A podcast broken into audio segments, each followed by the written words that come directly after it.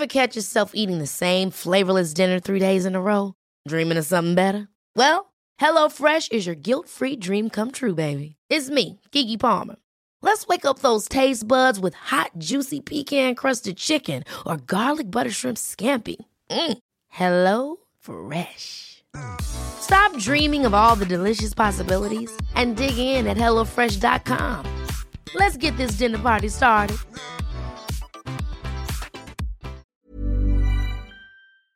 Se van acercando las vacaciones y si tienes un bebé en casa, seguro que te preocupa cómo organizar sus comidas durante los viajes, los días de playa o las salidas a la montaña. Una opción cómoda y muy socorrida son los potitos de Nutriben, porque saben cuánto te preocupa dar a tu bebé tarritos nutritivos y con todas las garantías.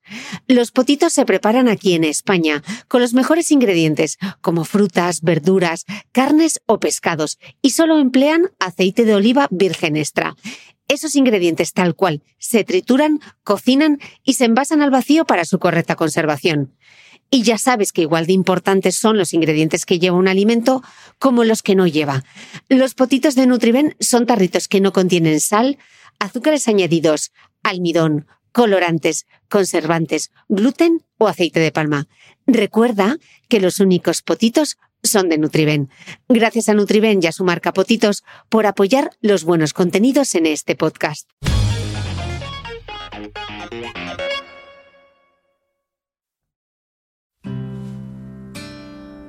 Palabra de seis letras, escrita con el alfabeto de cuatro letras de la propia vida. Cáncer. Solo con pronunciarla estremece, porque pocas enfermedades nos hacen sentir tan vulnerables como esta.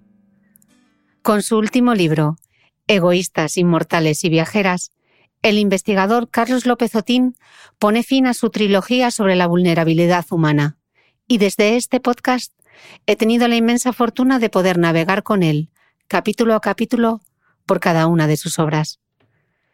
Me da mucha pena pensar que esta puede ser quizá nuestra última entrevista, porque sé que Carlos quiere convertirse en zafiro de mar para volverse así invisible.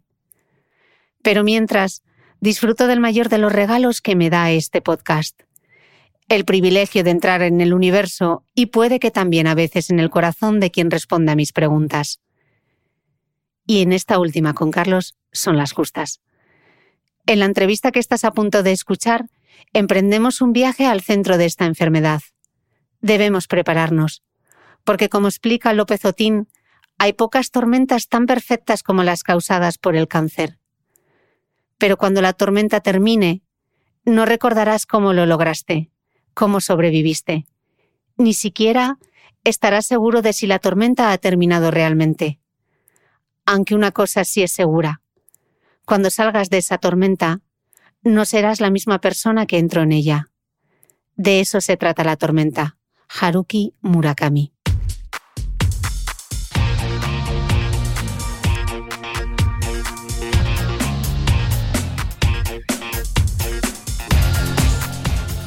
Hola, soy Cristina Mitre, periodista y autora del blog de Beauty Mail. Bienvenido a este nuevo episodio de mi podcast un espacio semanal en el que entrevisto a grandes expertos de la salud y el bienestar para que aprendamos juntos a vivir mejor.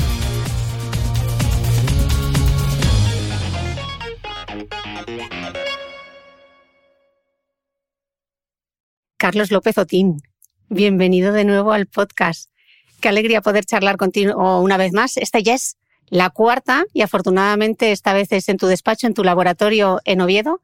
Em, tengo que decir además que he tenido el privilegio de poder leer casi en primicia Egoístas, Inmortales y Viajeras unos meses antes de su publicación. Así que lo primero yo creo que es arrancar eh, dándote las gracias por ese regalo. Y te confieso, Carlos, que hago esta entrevista un poquito con, desazón, porque con este libro sé que cierras una trilogía y espero de corazón que sigas escribiendo. Muchas gracias. Cristina Mitre. Muchas gracias, Cris. Em, muy bonito volver a vernos y volver a encontrarnos aquí por lo que representa. Eh, hemos pasado momentos muy difíciles eh, en la historia de, la humanidad, de nuestra pequeña historia dentro de la gran historia del mundo. Y parece que de nuevo vuelve la normalidad y tenemos que recoger el testigo de otras enfermedades que han pasado eh, este tiempo un poco desapercibidas, desapercibidas, pero allí estaban. Y muchas felicidades por tu premio al mejor podcast. Del año en divulgación científica. Me parece un reconocimiento un trabajo extraordinario que estás haciendo. Gracias, Carlos. Y además una entrevista contigo. bueno, no es por eso. Podría ser cualquiera de las que haces. ¿eh? ha sido mi mejor entrevista y espero que esta sea, si no la primera, la segunda mejor. Carlos, la, la trilogía de la que hablaba arrancó con ese libro maravilloso que es La vida en cuatro letras, donde compartiste esas claves moleculares de la vida, de la enfermedad y de la felicidad. Después nos regalaste El sueño del tiempo, donde analizabas nuestra principal vulnerabilidad, que es el envejecimiento celular causado por el paso del tiempo. Eh, y en esta última obra lo que nos propones es un viaje de conocimiento al centro del cáncer, ¿no? Esa enfermedad que, como tú bien describes, tiene un lejano principio y cuyo final desafortunadamente tampoco parece cercano. Pero Carlos, como, como, las buenas historias se escriben desde el principio, hagamos un breve recorrido por esa biografía del cáncer para entender que, como tú dices, ese gran mal no es un suceso reciente, sino que es mucho más viejo que nuestra propia especie. Carlos, de manera para que lo podamos entender, ¿cuál es eh, la lógica biológica del cáncer y cuáles son las claves? El cáncer eh, efectivamente es una enfermedad muy antigua, no es un invento reciente de la sociedad. Otra cosa es que ahora lo percibamos mucho mejor por distintos motivos que podemos comentar después. Eh, al principio del libro tomo la personalidad del último dinosaurio eh, antes de su extinción, y, pero juego con la idea de que no va a morir por la extinción, sino por un cáncer de huesos que tenía. Eh, el, cáncer em, empezó a surgir eh, cuando se produjo un acontecimiento extraordinario dentro de la vida del planeta y es el paso de los organismos unicelulares muy sencillos, cuyo propósito único es crecer y dividirse, como las bacterias, a organismos pluricelulares que tuvieron que incorporar otras palabras al diccionario de la vida. Y estas palabras son regulación, organización, altruismo, muerte, suicidio. Todas estas palabras nos permitieron llegar hasta donde estamos. Pero esta complejidad que adquirimos tenía un precio. Y este precio eh, fundamental es el, el precio de desarrollar algunas imperfecciones que como consecuencia pues han traído la existencia de enfermedades como el cáncer y el envejecimiento que nos afecta a todos. ¿Cuáles son estas imperfecciones? Nos podemos preguntar. Pues la primera es la infidelidad. ¿En qué? En los mecanismos de división del genoma. Nuestro genoma es ese largo verso interminable de 3.000 millones de piezas en cada célula. Cada vez que se divide una célula tienen que copiarse esos 3.000 millones de piezas y cometer un error o dos parece ah, asombroso por lo minúsculo, ¿no? Bueno, pues uno o dos errores, si, es, si son en un lugar importante, imprescindible del genoma, puede generar algún daño, algún daño molecular. Eh, la evolución nos regaló mecanismos de defensa, por ejemplo, mecanismos de reparación o el límite de Hayflick para que eh, no, las células solo se puedan dividir un número determinado de veces, 60 o 70, eh, mecanismos de suicidio y de envejecimiento. Todo esto genes supresores, todo esto nos ayuda, relojes, todo nos ayuda a, a defendernos, pero es una imperfección. Y hay otras, la incomunicación, defectos de comunicación, células que desatienden la llamada del, del altruismo y se vuelven egoístas, no se quieren morir, ¿no? Y finalmente tenemos algunas pocas células, muy pocas, las células eh, STEM o progenitoras, que están en la base de la renovación de los tejidos, en la base del desarrollo embrionario, son fundamentales para sobrevivir, pero al mismo tiempo son las semillas del cáncer. Luego, todo esto hace que el cáncer exista desde un tiempo muy, muy lejano, y no solo en los animales, sino en cualquier organismo pluricelular. Las plantas tienen cáncer. Mm. Eh, Carlos, ¿hay más cáncer ahora? Porque se habla incluso de la palabra epidemia. Tú hablas de tres motivos. Sí, tres motivos fundamentales. Dos son muy obvios y el tercero debería serlo. aunque no le prestamos tanta atención. El primero es mm, vivimos más.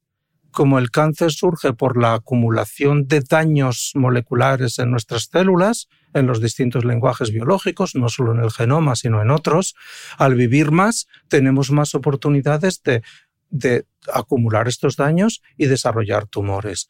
Antes se vivía mucho menos y se moría de otras cosas y el cáncer no estaba en el catálogo de los males preferentes del mundo. Hoy es el gran mal para mí. Segundo de los problemas que tenemos, de, los, de, la, de por qué pensamos que ahora hay más cáncer y en realidad puede que sea cierto en parte.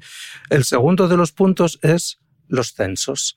Ahora em, los censos de la oncología son mucho mejores que los que había antes. ¿Por qué? Porque se diagnostican mejor los tumores y se diagnostican antes.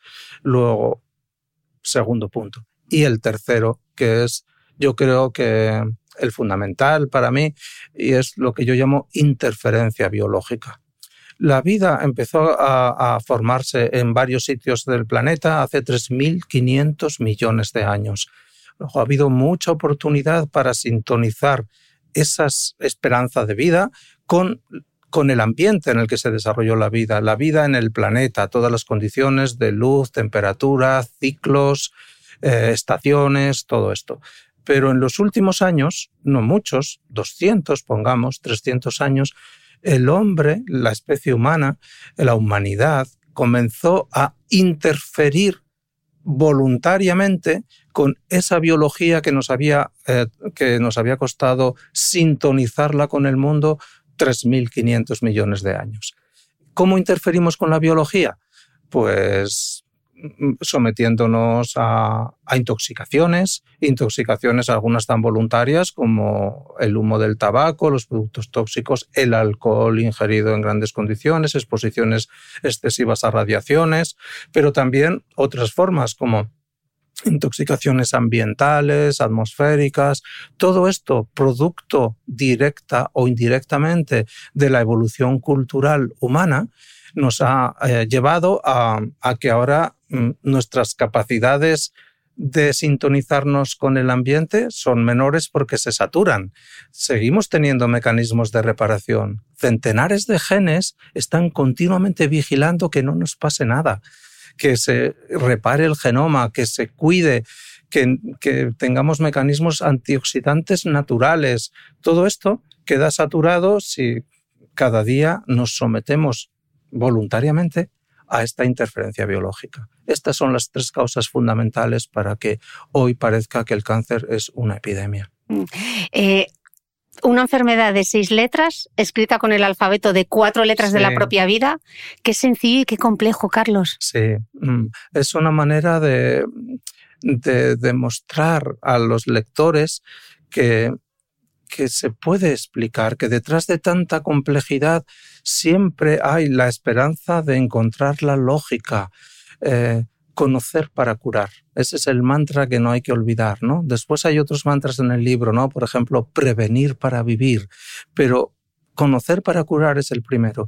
Y si repasamos la historia del cáncer, la biografía del cáncer, eh, la biografía del estudio del cáncer, no cuando surgió, que ya hemos visto que surgió pues cuando se organizaron organismos pluricelulares hace más de mil millones de años. ¿eh? eh ¿Cómo es la biografía? ¿Qué es lo que sabemos de este conocer para curar?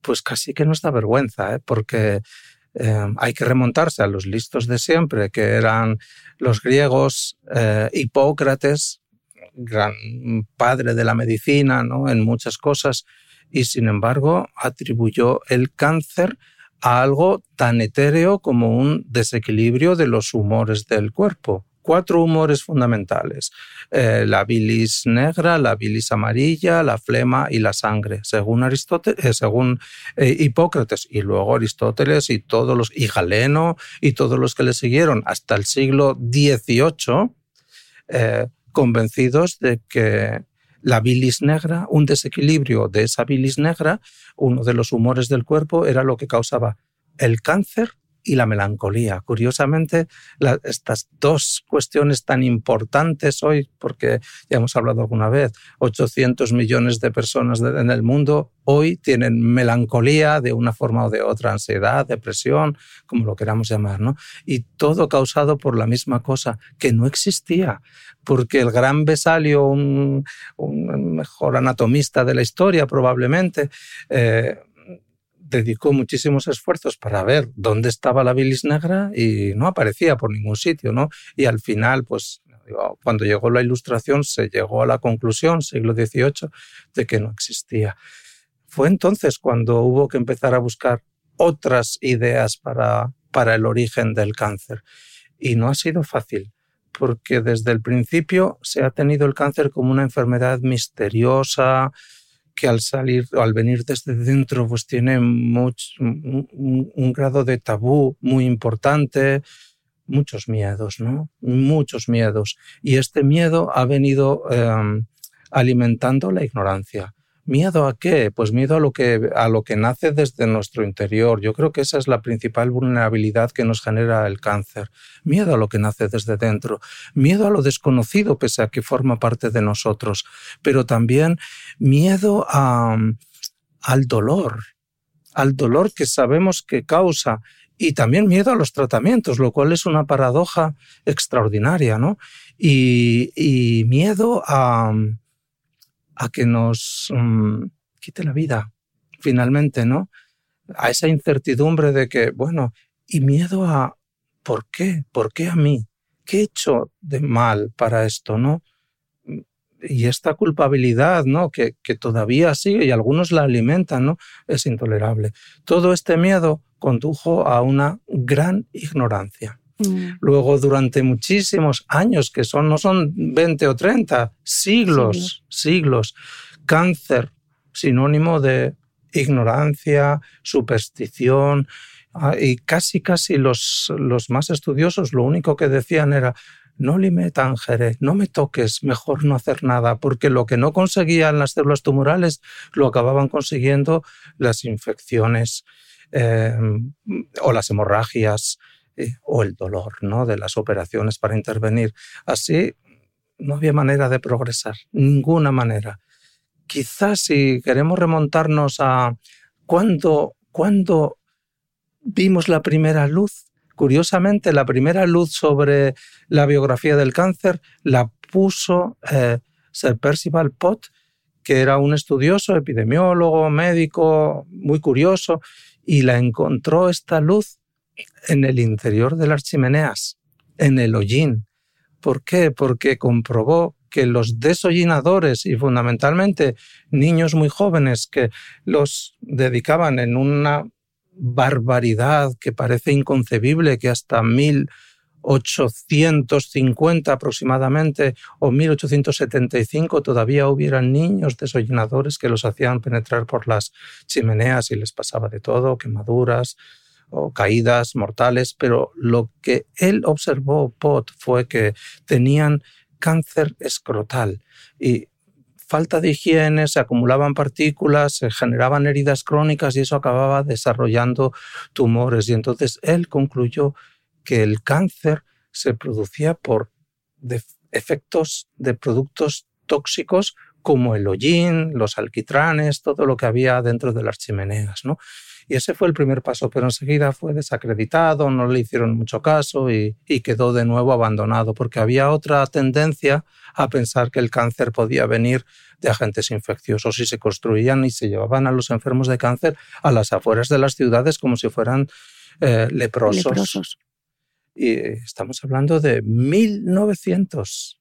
1900 mm. y en todos los países del mundo, no solo en los ignorantes, eh, que ni nos planteábamos cosas de este tipo, sino en Estados Unidos o Inglaterra o en Francia. ¿no? 1900 mm. empezó a cambiar eh, toda esta perspectiva. Y cambia del cortar, quemar y envenenar, llegó el tiempo de operar, radiar y tratar. y tú dices que ahora para avanzar no nos queda otra opción que conocer para curar. Pero ahí quiero llegar un poquito más tarde, porque ahora lo que te quiero plantear, yo sé que a ti te encantan, te encantan como a mí las palabras, y, ya nos has diseccionado algunas. Hemos hablado de vida, de organismo, de célula, de genoma, hemos hablado de imperfección, hemos hablado de miedo, y yo te quiero eh, preguntar por el azar.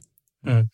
El azar es fundamental en el cáncer y en la vida y en todos, todo lo que forma parte de nuestra existencia. Somos frutos de, un azar cósmico, en primer lugar, absolutamente unas condiciones irrepetibles, aparentemente, unas condiciones únicas que se dieron y probablemente harán falta millones de eones para, para, que se puedan volver a dar o se han dado en otro lugar del universo o del multiverso. Pero eh, somos fruto del azar cósmico, pero también del azar biológico, ¿no? Nuestro nacimiento es una serie de azares y el que estemos sanos es otro azar absoluto, es un milagro. Es, milagroso es vivir, ¿eh, lo milagroso es vivir, eso es, es lo que siempre digo. Lo milagroso es no tener cáncer. Ese es el verdadero milagro, ¿no? Porque si pensamos que tenemos que dividir, tenemos 50 billones con B de células que tenemos que dividirlas cada una serie de tiempo, de horas, y tienen 3.000 millones de piezas, y que con solo un cambio en una de ellas podemos empezar a generar un proceso tumoral, lo milagroso es que eso no nos pase, ¿no? O sea, somos un milagro eh, y a veces no nos damos cuenta, los buscamos fuera y los tenemos dentro, ¿no? Bueno, el azar, ¿por qué tan importante, no? Porque eh, hoy sabemos que eh, los, el cáncer es la acumulación de daños y estos daños pues los podemos atribuir a muchas fuentes. Daños químicos, daños físicos, químicos, ya hemos dicho, los agentes tóxicos cualquiera, ¿eh? Eh, mm, daños físicos, la temperatura, las radiaciones, todo esto. Chernobyl lo primero que generó es cáncer. Las bombas de Hiroshima mataron mucha más gente de leucemia y de otros tumores que de, que de, que de la propia agresividad física de, la bomba. Pero también otro tipo de, daños que, que, nos provocan la inflamación crónica, provoca, pero el azar, ¿qué papel juega aquí? Pues según algunos científicos, un papel tan relevante que incluso minimizaron los efectos de la prevención, dado que el cáncer surge en gran medida por azar, llamamos replicativo, no el azar de, este, llamo yo, el de los dioses menores que entretienen su tiempo eh, jugando con el azar y haciendo que nos pasen cosas, ¿no? Dioses menores completamente, ¿no? Porque están aburridos y, se ponen a, jugar con el azar, ¿no? Eh, un azar replicativo que consiste en si tenemos que copiar una molécula y por absoluta probabilidad en algún sitio va a cometerse algún error, pues si ese error por azar es en un sitio importante, pues estamos empezando a sembrar semillas de cáncer, estamos empezando a tener problemas y a todos nos pasa y a todos nos pasará. Em, ¿Este azar lo podemos cuantificar? No. ¿Podemos cuantificar el dolor humano? No, esto lo aprendí de Manuel Vilas en Ordesa. No se puede cuantificar el, dolor humano. No se pueden comparar los dolores de una persona con los de otra, ni, los sufrimientos. ¿no? Eh, el azar se puede cuantificar, claro que puede haber probabilidades, pero en un acontecimiento tan tan complejo como el cáncer en el que se suman multitud de factores, no se puede cuantificar, pero sí que podemos cuantificar los daños de ese azar. ¿Cuántas mutaciones? Eh, replicativas se han formado, cuántas mutaciones por otros tipos, cuántas, cuántos tipos de daños que no sean mutaciones directas en el genoma, sino en los otros lenguajes biológicos. Y lo que sí que podemos cuantificar sin duda son las víctimas. Los enfermos de cáncer, los de nuestra familia y los de nuestro pueblo y de nuestra ciudad y de nuestra región, de nuestra comunidad y de nuestro país y de nuestro continente y del mundo entero, porque es la enfermedad quizás más democrática que existe, porque no distingue ni edad, porque hay cáncer en niños, en, niños muy, muy pequeños y en adolescentes, y, claro, y después en gente mayor, eh, y hay un pico cuando en teoría tenemos que responder a nuestra imprudencia de haber tenido un mal diálogo con el ambiente y eso pasa entre los 50 y los 70 aproximadamente, ¿no? Un pico de incidencia de tumores que serían evitables con intervenciones preventivas o con intervenciones inteligentes. Eso, todo eso sí que lo podemos contar pero el azar no lo podemos contar. Algunos dicen que no existen, pero tampoco, también dicen que no existe el tiempo, ni el amor, ni nada de esto que es cuantificable, pero existe. Vemos sus consecuencias. Mm, otra palabra, Carlos, la traición. Sí, el cáncer es una traición celular. Eh, em, el título del, libro es Egoístas, Inmortales y Viajeras. Luego lo podemos diseccionar un momento, ¿no? Pero en realidad, eh, traición podía ser una sola palabra, ¿no? Em, en, la, en, las sociedades humanas parece que eh, la traición la tenemos asumida, ¿no? Y que es una cosa, es un hecho normal. y el altruismo es un acontecimiento raro. Eh, a veces rarísimo, a veces mm, es tan extraño que uno se pregunta si será de verdad, ¿no? O será un fingimiento. Bueno, pues eh, las sociedades, pensamos que las sociedades eh, humanas imitan a las sociedades celulares, pero no, es al revés, en el sentido que las sociedades celulares han puesto un molde, un ejemplo de cómo funcionó algo tan extraordinariamente improbable como la vida. Y sin embargo, las sociedades humanas o las sociedades empresariales, sociedades económicas, han querido imitar y yo creo que no lo han conseguido o no lo hemos conseguido en, buena lid. Em, entre el altruismo y el egoísmo hay un conflicto. Y, y Nietzsche ya decía que ser altruista es una aberración, es, un, es una debilidad humana que no conduce a ningún beneficio, ¿no? O sea, el hombre fuerte, el hombre eh, poderoso, tiene que abandonar estas debilidades, ¿no? Y, tiene que ser egoísta y poderoso, empujar hacia adelante la noria de la supervivencia. El, el altruismo eh, casi ha quedado marginado a ciertos grupos humanos que parecen, bueno, pues algunos bondadosos, otros absolutamente irrelevantes dentro de la sociedad, ¿no?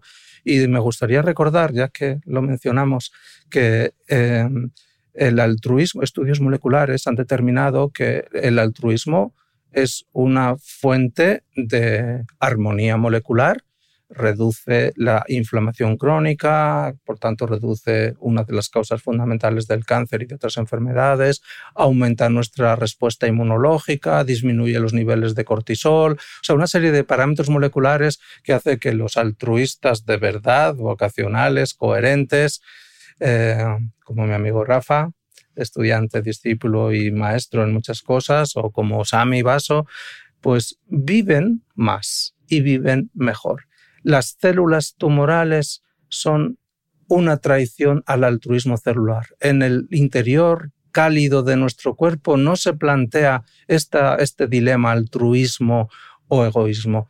Es siempre altruista. Y una célula que ya se ha dividido mucho se sacrifica, dice, sobro porque puedo dañar. Y una que está dañada ya es que no se lo piensa dos veces, muere en el instante. En dos segundos en un segundo mueren dos millones de células por apoptosis, por muerte celular programada, eh, porque sobran, porque ya están dañadas, porque pueden ser causa de problemas. Y nadie se pregunta por qué. En el libro, un capítulo, tomo la identidad de una célula que se está transformando y se pregunta, pero ¿qué me está pasando? Si estoy educado en esto, educada, porque es una neurona, educada en, el altruismo y de repente eh, no quiero seguir eso y, voy a mi aire y me he olvidado de todo, ¿no? Bueno, pues esa traición es lo que hacen las células mm. tumorales. Mm. Y una vez más, altruismo. los humanos no vivimos acordes a nuestra biología, ¿no? ¿Cuánto deberíamos aprender de nuestras propias células, eso Es, eso es. Mm. Son, solo mirar por dentro es un espectáculo. Es un espectáculo de vida, es un espectáculo de sacrificio, de altruismo, de complejidad, de colaboración. de ayuda entre unas y otras. O sea, es impensable pensar, es impensable imaginar que unas pocas células pueden poner en marcha el, todo el, el, el organigrama tan, tan grande que representa billones de células coordinadas al mismo tiempo. No aprendemos, deberíamos, ¿eh? pero... ¿Y la inmortalidad, Carlos? La inmortalidad. Fíjate que la inmortalidad es una de las claves, de las tres claves fundamentales de las células tumorales, las tres propiedades decisivas que tienen que adquirir en el proceso de transformación de célula normal a célula maligna, no tumoral, tumoral maligna. Tres, ser egoístas y crecer indefinidamente, ser inmortales y ser migrantes o viajeras. Esas son las tres. La inmortalidad. Em, pues lo mismo que el egoísmo es eh, este egoísmo celular que, que de repente una célula sufre unos daños y se vuelve egoísta y desoye las instrucciones del bien común y, y recupera ese pasado atávico de cuando era unicelular y el objetivo es solo dividirse y crear una célula igual, que es lo que siguen haciendo las bacterias, pues no vale solo con ser egoísta, no vale solo con crecer. Eh, ¿Por qué? Porque las células, si tienen que seguir muriendo a su debido tiempo, aunque crezcan mucho y muy rápido, seguirán muriendo. Luego las células tienen que quieren ser eh, malignas, necesitan eh, de alguna manera vencer esos límites que impone todavía las sociedades celulares, que es morir cuando debes. Y entonces es, mm, no morirás, no matarás. Ese, equilibrio, bueno, las células tumorales escogen no morirás y olvidan la otra parte no morirán. ¿Cómo lo hacen? Pues por inestabilidad genética. Todas las mutaciones que se van acumulando convierten a las células en inestables y algunas de estas inestabilidades hace que las células desactiven sus mecanismos de muerte. Y al desactivar los mecanismos de muerte, pues mm, se vuelven inmortales. Y de las pocas cosas comunes a, prácticamente todos los tumores es que todos, casi todos, todos es, eh, en biología y en medicina es casi imposible, son, las afirmaciones categóricas son injustas, pero activan, reactivan una enzima que está dormida en las células, en las células normales, que se llama telomerasa, que ya hemos hablado en algunas otras clases para el envejecimiento. ¿Por qué? Porque la, activar la telomerasa, una enzima que está dormida en, todas las células menos en las germinales. ¿Para qué? Para que no tengamos problemas, para que las células sepan que a las 60 o 70 divisiones se tienen que morir. Al reactivar la telomerasa se olvida esa señal y las células viven indefinidamente. Luego alcanzan la inmortalidad. Y es una paradoja tan grande porque piensas, vale, mm, las células no piensan, ¿eh? las células eh, están muy organizadas y tienen automatismos, mecanismos, todo, ¿no? Pero es como, parece a veces que sí, ¿no? Porque las células, soy egoísta, vale, pero me estoy muriendo, no quiero morirme, porque entonces ¿de qué me vale ser egoísta, ¿no? Pues voy a ser inmortal. ¿Cómo? Pues lo consigue por ensayo y error y consigue ser inmortal. Pero ¿de qué te vale ser inmortal si al final vas a... no morirás, pero matarás y al matar al organismo al que estás colonizando, ¿qué sucederá? Que te morirás tú también, como los virus. Los virus no, deberían ser, y por eso evolución no hace muchísima agresividad, sino a menos, porque permite infectar a más gente. El número de víctimas es mayor. las células tumorales aquí demuestran su ambición desmedida porque les lleva a su propia desaparición. Total. Eh, Carlos, estas células tumorales estamos diciendo que son egoístas, inmortales, y además es que son viajeras. Y me lleva a la siguiente palabra, que es la palabra colonización. Sí. Bien, viajar. Eh, un capítulo del libro está dedicado a los viajes, ¿no?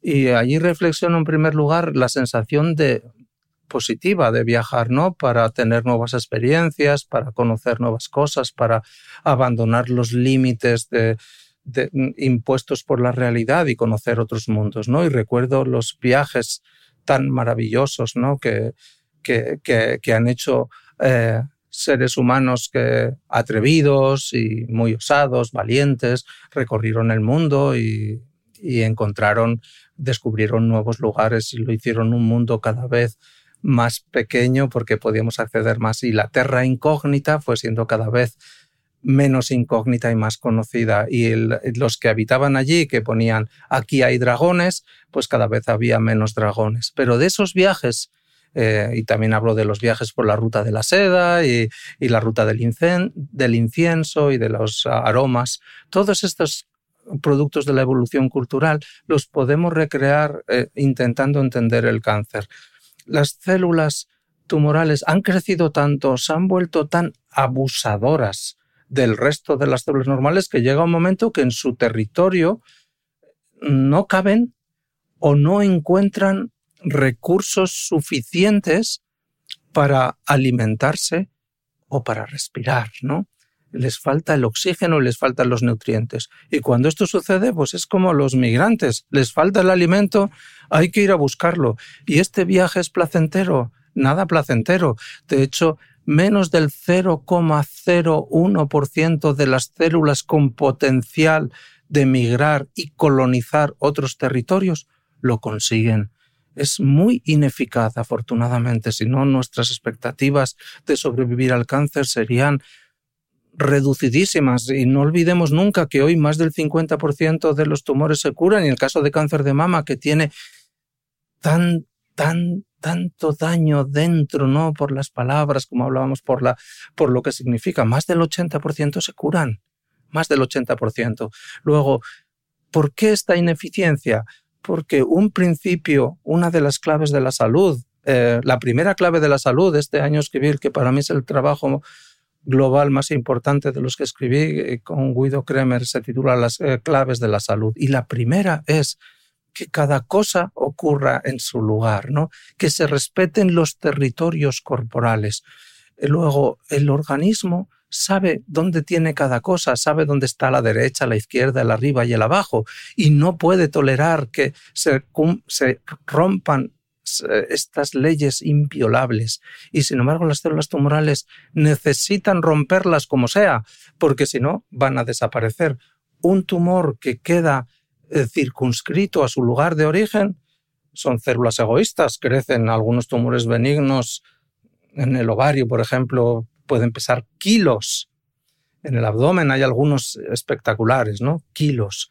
Eh, son inmortales también, ¿eh? han adquirido la, posibilidad de crecer, pero no son migradoras, no son viajeras, ¿no?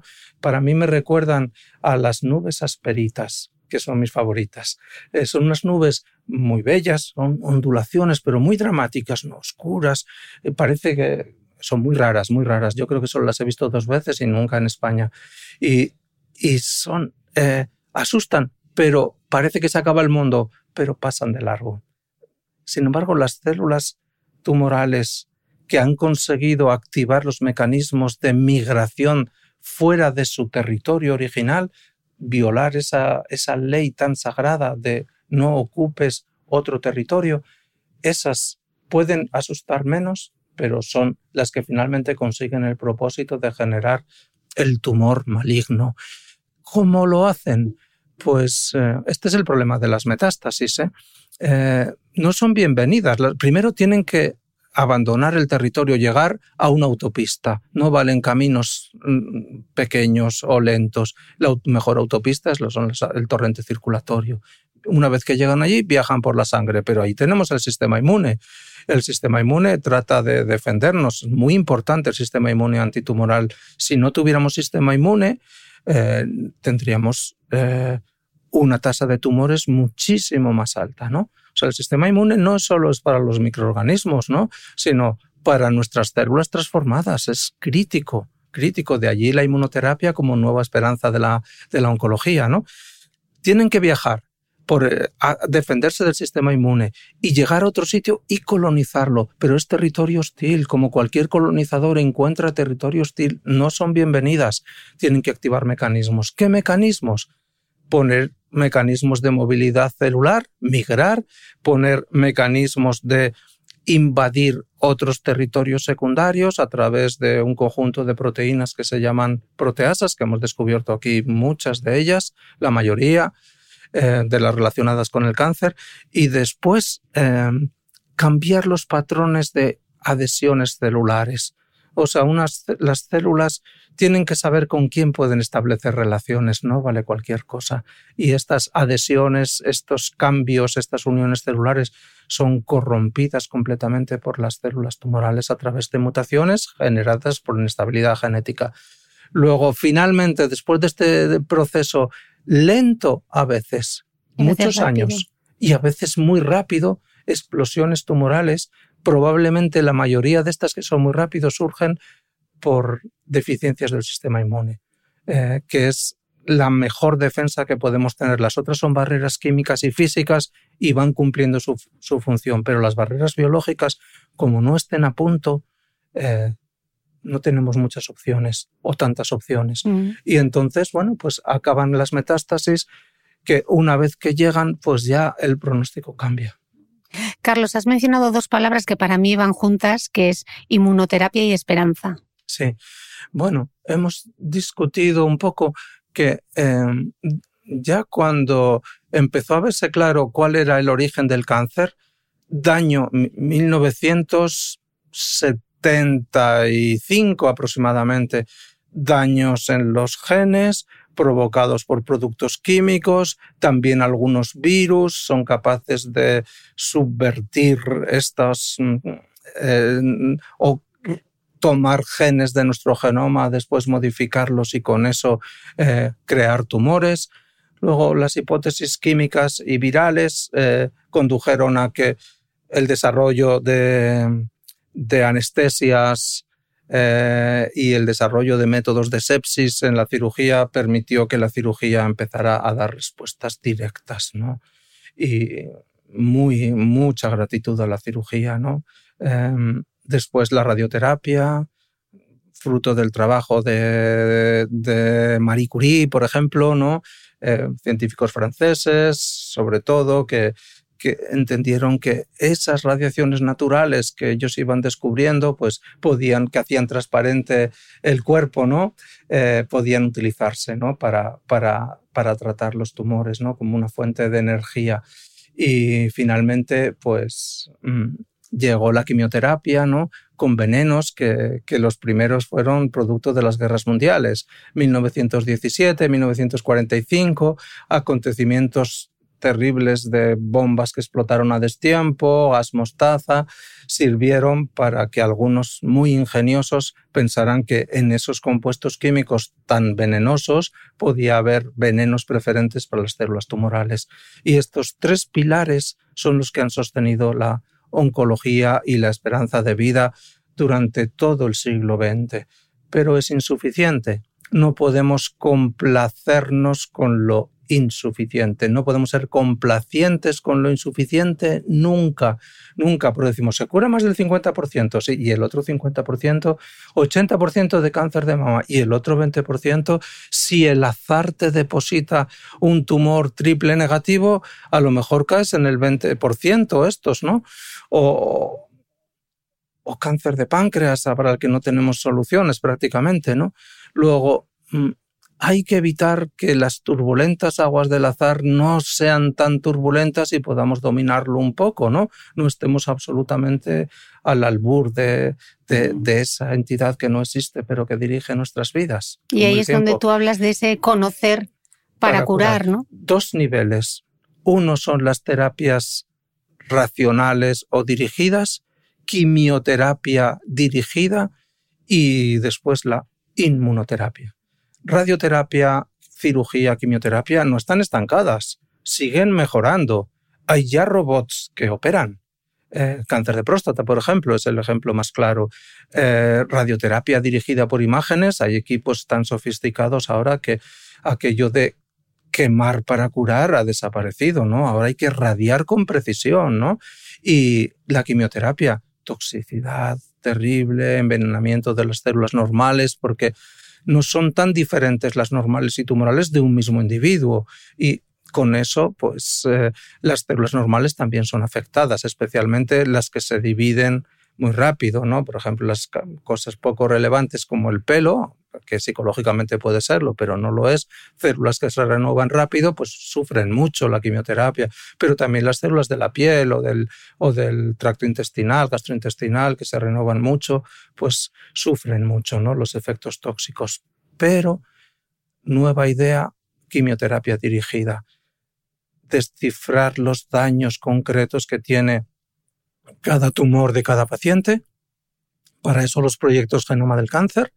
Y después, con esa información, integrarla, leerla, compararla y desarrollar fármacos específicos y concretos para alteraciones específicas. Sí, muchísima menos toxicidad y muchísimas más probabilidades de, tener éxito terapéutico. Y esto se llama terapia dirigida y racional. Y ya nos vamos a 1980, 90, años 2000, ¿no? En el que se introdujeron las primeras, los primeros casos para leucemia mieloide crónica, el Glivec, el imatinib, fue el primer caso. Conozco pacientes que pasaron del pronóstico pésimo al pronóstico mejor, viven 20 años después sin casi sin ningún problema y también conozco los que no llegaron a tiempo, en el libro se comenta algún caso, ¿no? Por poco no llegaron a tiempo y sucumbieron a la enfermedad. Cáncer de mama eh, positivo para HER2, eh, que era un, un oncogen, una proteína que se acumula y que estimula el crecimiento de las células tumorales, eran de muy mal pronóstico hasta que se diseñó un anticuerpo humanizado, que significa que se puede inyectar en humanos sin que cree ninguna reacción secundaria, contra esa proteína HER2. Se bloquea ese oncogen, oncogen neo también se llama, se bloquea y hoy ha pasado a ser tumores de mejor pronóstico que muchos otros dentro de cáncer de mama y se puede sostener la vida durante muchos años eh, e incluso curación con, eh, controlando los niveles de esa proteína con anticuerpos u otras eh, rutas que han venido a complementar. Mm. Terapia dirigida. Hoy hay unos 100 ejemplos de fármacos con terapia dirigida. Faltan muchísimos más. Y finalmente, la inmunoterapia. La inmunoterapia merece un capítulo, quizás el más largo del libro, ¿no? porque es eh, un, muy importante conceptualmente. ¿no? La ciencia, la medicina, la sociedad necesita estímulos, ¿no? Y necesita saber que avanzamos y necesita eh, entender que somos un poco mejores, ¿no? Y que las cosas se están haciendo un, poco eh, o de manera más apropiada que en el pasado, ¿no? Y a veces en la investigación o en la sociedad uno no percibe que esto es así. ¿eh? en el caso de la inmunoterapia, una idea muy clásica decimos que tenemos un sistema de vigilancia inmune, nuestras células linfocitos B o T, los unos son de un tipo, están en la sangre, se llama eh, inmunidad humoral, otros inmunidad celular. En realidad están absolutamente abrazados y conectados entre sí todos los sistemas inmunes. Pretenden, además de defendernos de los microbios y de los virus, eh, pretenden defendernos también de nuestras propias células alteradas.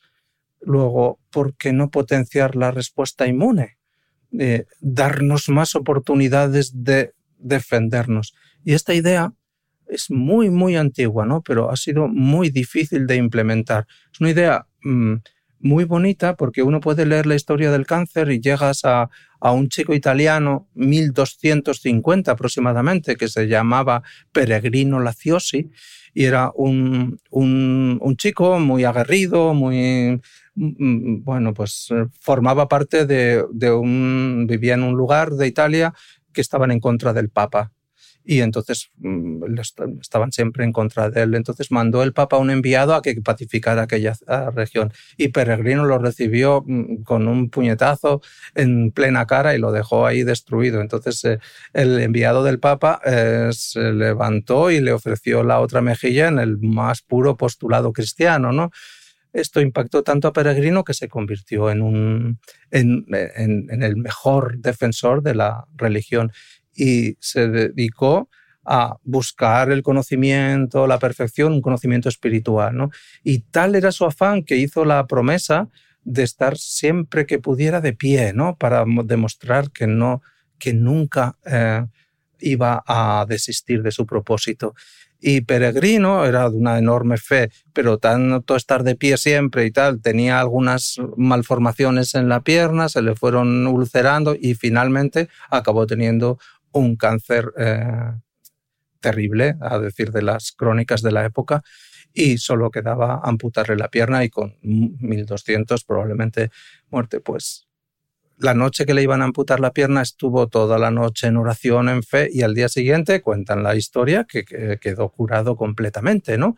Em, esto puede ser un relato, pero muchos años después empezaron a darse explicaciones a estos relatos y es algunos tumores en presencia de agentes infecciosos, infecciones muy duras, eh, pues la respuesta inmune generada contra esas infecciones defendía al mismo tiempo a frente a las células tumorales y había eh, curaciones espontáneas y milagrosas. Me gustaría decir una opinión personal y es que no, no niego las curaciones milagrosas del cáncer, pero no las atribuyo a un efecto espiritual digamos, una intervención divina. divina. Sí a un efecto un poco espiritual, ¿no? Porque, un, un, como decíamos antes con el altruismo, la espiritualidad está al margen de las religiones, es independiente, para mí por lo menos, y eh, una persona que es capaz de, de, con sus acciones, mejorar su inmunidad, puede tener una tasa de defensa frente a unas células malignas mejor que las normales. Esto se ha visto y no se había reproducido, entonces las curaciones milagrosas no valen si no se generalizan, si no se explican, pero no tenemos por qué menospreciarlas, ¿no? No he visto ninguna, pero creo en ellas. ¿Por qué? Porque ahora conozco bien la inmunoterapia y conozco lo que han hecho por algunos pacientes con cáncer, especialmente con melanoma, ¿no?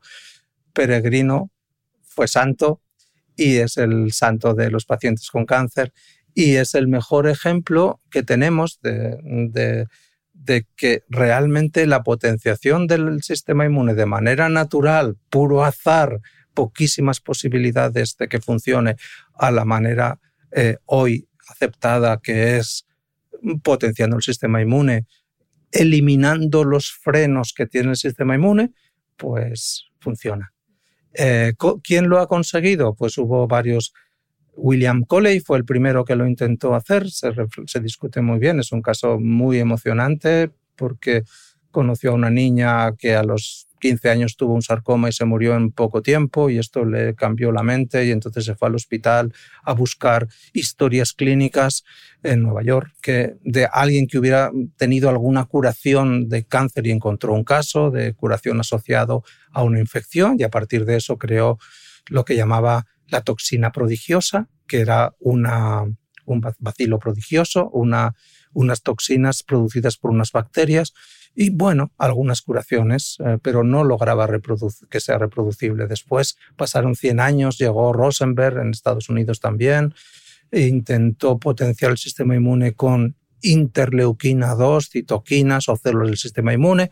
Algo consiguió, pero de nuevo no fue reproducible en todos los casos, hasta que llegaron Jim Allison y Tasuku Honjo, que estos hicieron algo muy ingenioso y es darse cuenta de que el sistema inmune es muy potente y lo tenemos trabajando siempre a baja intensidad, porque si trabajara con todo su potencial tendríamos demasiada inflamación y demasiadas enfermedades autoinmunes. Luego trabaja bajo potencial y está frenado como con unos frenos de mano que llamamos inhibidores de los eh, puntos de bloqueo del sistema inmune.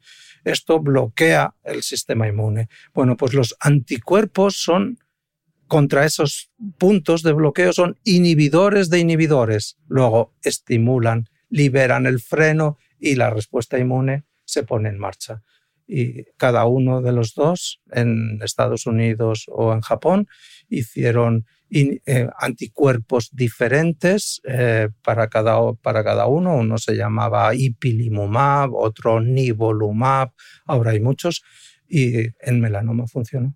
Y tumores mortales metastásicos empezaron a curarse en poco tiempo, recibieron el premio Nobel hace dos años.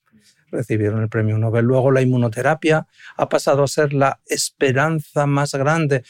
¿Esto significa que es la curación definitiva del cáncer? No, por favor, no, no. Mucha presión los oncólogos porque los pacientes un poco leídos van, no, que me pongan inmunoterapia. Mm, si, si está aprobado, lo primero, mm, pueden hacerlo. Y aunque no esté aprobado, si se puede hacer por uso compasivo o dentro de un ensayo clínico, se puede hacer, pero por ahora en melanoma, en algunos casos de cáncer de pulmón, eh, funciona en melanoma muy bien, eh, ya ha regalado muchísima vida, mm, vida y tiempo, es objetivo siempre. Ha regalado vida, ha regalado tiempo, pero en otros cánceres de mama no, próstata tampoco, depende un poco del tipo de tumores, cómo son, qué tipo de mutaciones tiene, que la inmunoterapia funcione mejor o peor en casos de cáncer de colon, también ha funcionado en algunos. Luego estamos ahí, cáncer renal también, algunos, cáncer de útero también está funcionando, en algunos tengo un caso muy cercano que veo que está funcionando, ¿no? Y ojalá siga, ¿no? Así. Luego, mm, inmunoterapia, gran avance, gran avance. Una idea clásica, mm, casi mil años después, de repente se vuelve en una medicina que yo llamo reproducible, globalizable y asequible, que sea asequible a todo el mundo y sepamos entender qué es, por qué funciona y, y no pensemos que son cuestiones derivadas del, pues de, de la imaginación o de la mm. invención de mm. algún desocupado.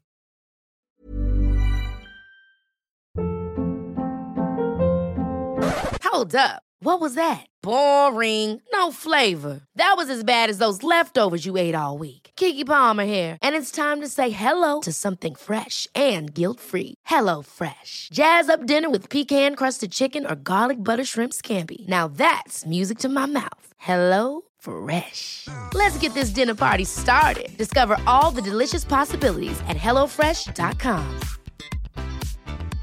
Mom deserves the best, and there's no better place to shop for Mother's Day than Whole Foods Market. They're your destination for unbeatable savings, from premium gifts to show-stopping flowers and irresistible desserts. Start by saving 33% with Prime on all body care and candles. Then get a 15-stem bunch of tulips for just $9.99 each with Prime. Round out Mom's menu with festive rosé, irresistible berry chantilly cake, and more special treats. Come celebrate Mother's Day at Whole Foods Market. ¿Sabías que los bebés son capaces de autorregularse y comer lo que necesitan? Hasta el primer año, la leche ha de ser su alimento principal, bien sea lactancia materna o artificial, y poco a poco podrán ir probando diferentes texturas y alimentos. Ahora, con buena temperatura, a todos nos gusta salir más de casa, y en verano pasamos mucho tiempo fuera, en la playa, la montaña o recorriendo el mundo. Si tienes un bebé que ya ha empezado con la alimentación complementaria, para esos momentos puedes contar con los diferentes tarritos que ofrece Potitos. Hay recetas para bebés desde 4 y 6 meses y solo llevan ingredientes como frutas, verduras, carnes o pescados que se trituran y se envasan tal cual. Los potitos de Nutriben son tarritos seguros, fáciles de conservar y transportar, ya que no necesitan refrigeración, tan solo mantenerse en un lugar fresco. Se calientan en microondas o al baño María, sin conservantes ni azúcares añadidos. Gracias a Nutriben y a su marca Potitos por ser nuestro mecenas del mes.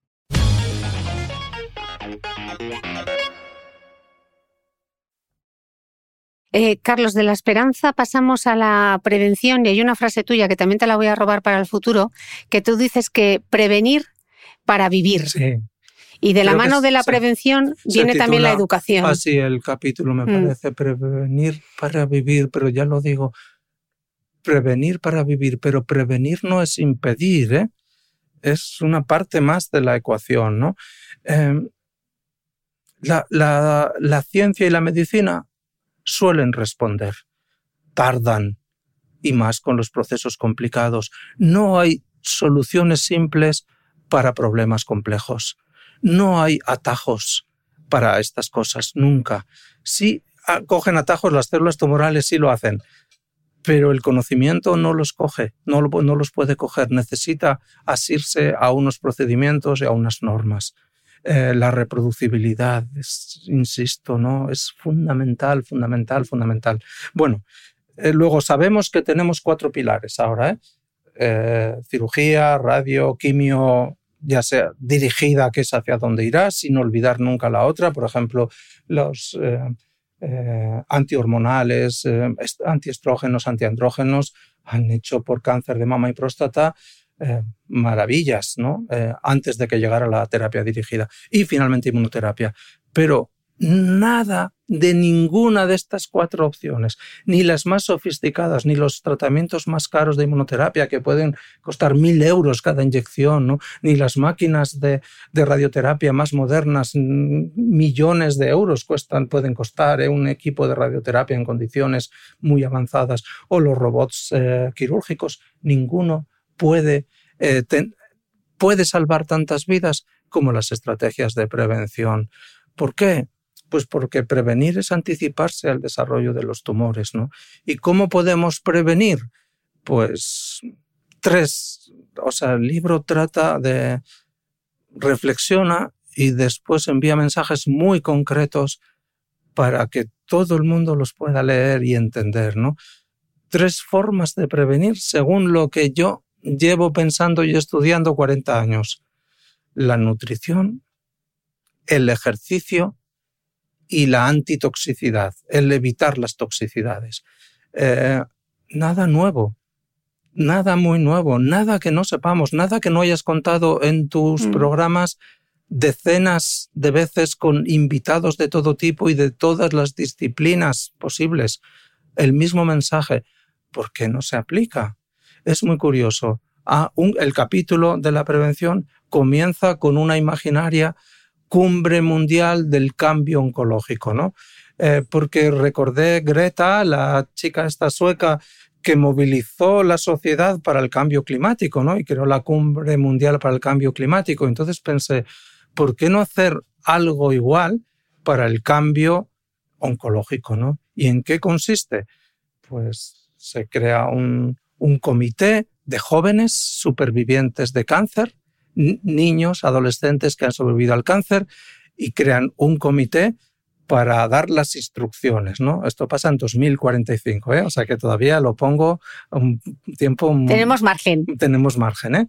Para que los jóvenes de ahora, los que no han nacido, los que están naciendo ahora y tendrán tumores y se podrán curar mejor que antes, eh, encuentren el momento de impulsar a la sociedad desde lo mismo que el cambio climático. Y entonces, bueno, concluye diciendo eh, la presidenta, es una chica, la presidenta del, eh, del cambio oncológico, y concluye diciendo esto, y ahí, porque convocan una rueda de prensa mundial, ¿no?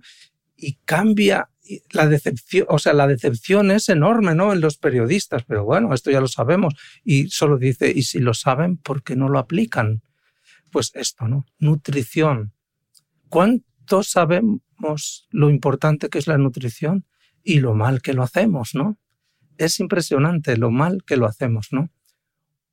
y en el caso de las enfermedades, yo creo que todavía peor, ¿eh? Porque como haya un punto de incertidumbre, urgencia, impaciencia, miedo, pues ya hacemos lo que sea y ya no paramos en nada, ¿no? Em, nutrición. ¿Cuáles son las claves de, las dietas antitumorales? ¿no? Pues esto es. ¿Hay dietas antitumorales? Sin duda, ¿no? Hay muchas, eh, muchas. Eh, si te parece bien, la repasamos en un momento. porque, sí, porque, creo que esta, parte es importante. esta parte es la que más eh, mm, puede interesar a tus oyentes, es la más práctica, pero he de decir que se puede empezar a leer aquí ¿eh? el libro. Capítulo 13, capítulo 14, ya casi al final, los dos o tres últimos capítulos.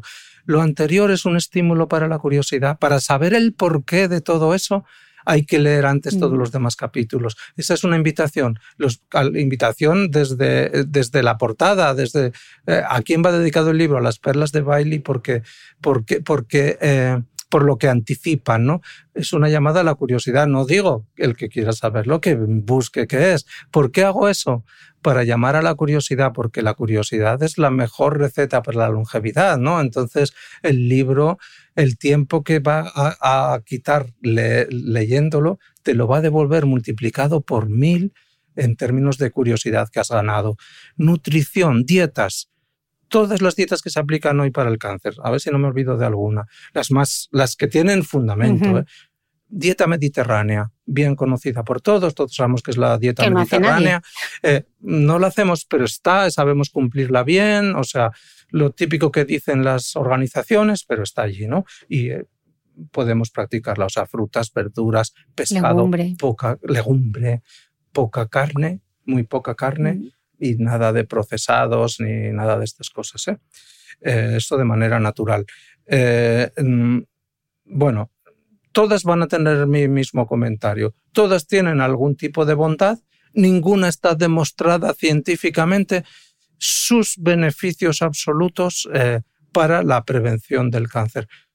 Pero son buenas. La inmensa mayoría de, las, de estas dietas son buenas y tienen valores y se aplican bien la dieta mediterránea los tiene. Dietas vegetarianas, todos sabemos que es vegetariano, vegano, eh, de todo menos, menos alimentos de origen animal, eh, ya sea carne o cualquier cosa. Mm.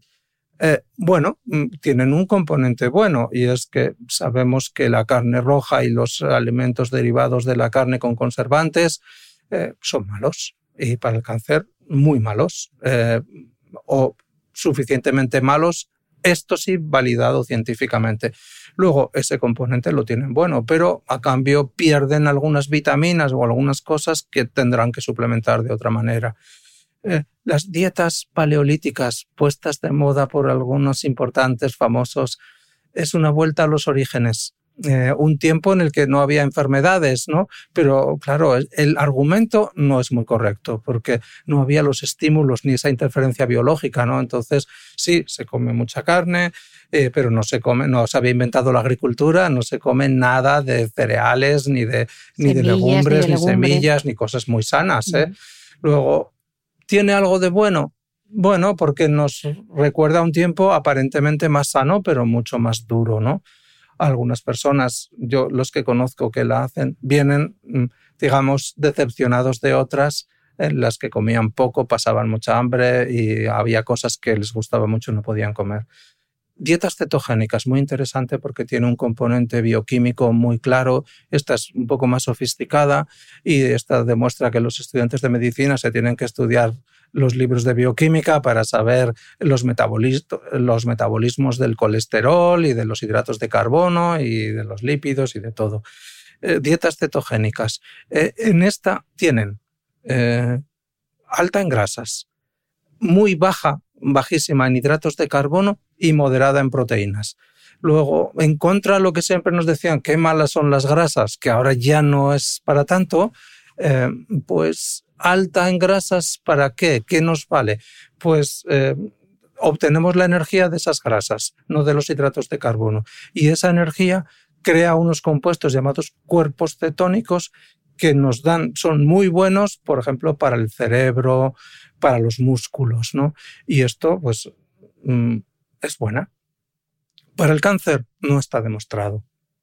Pese a que haya en algunos centros privados de cáncer practican con algunos pacientes dietas cetogénicas. Yo creo que a lo mejor en tumores cerebrales, para los que hay tan pocas respuestas, bueno, puede tener alguna utilidad, ¿no? Pero es demasiado pronto, ¿no? Demasiado, demasiado pronto. Eh, conclusión de las dietas.